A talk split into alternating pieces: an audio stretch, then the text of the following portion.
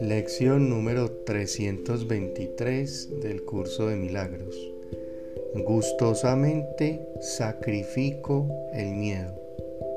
He aquí el único sacrificio que le pides a tu Hijo bien amado, que abandone todo sufrimiento, toda sensación de pérdida y de tristeza, toda ansiedad y toda duda, y que deje que tu amor entre a raudales a su conciencia, sanándolo del dolor y otorgándole tu propia dicha eterna.